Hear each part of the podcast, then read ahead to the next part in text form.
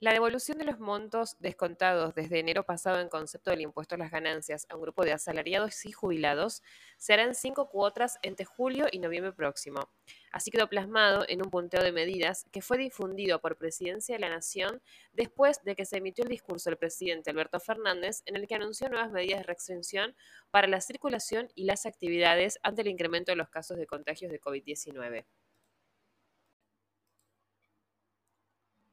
La Administración Federal de Ingresos Públicos comenzará a realizar ejecuciones y embargos a los contribuyentes que todavía no pagaron el impuesto a la riqueza.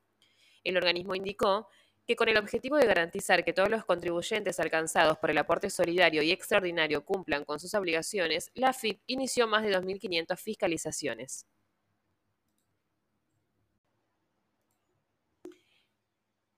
El Banco Central de la República Argentina y la Comisión Nacional de Valores advierten sobre los riesgos e implicancias de los criptoactivos, enumerando los aspectos que a los usuarios e inversores deberían evaluar en forma previa.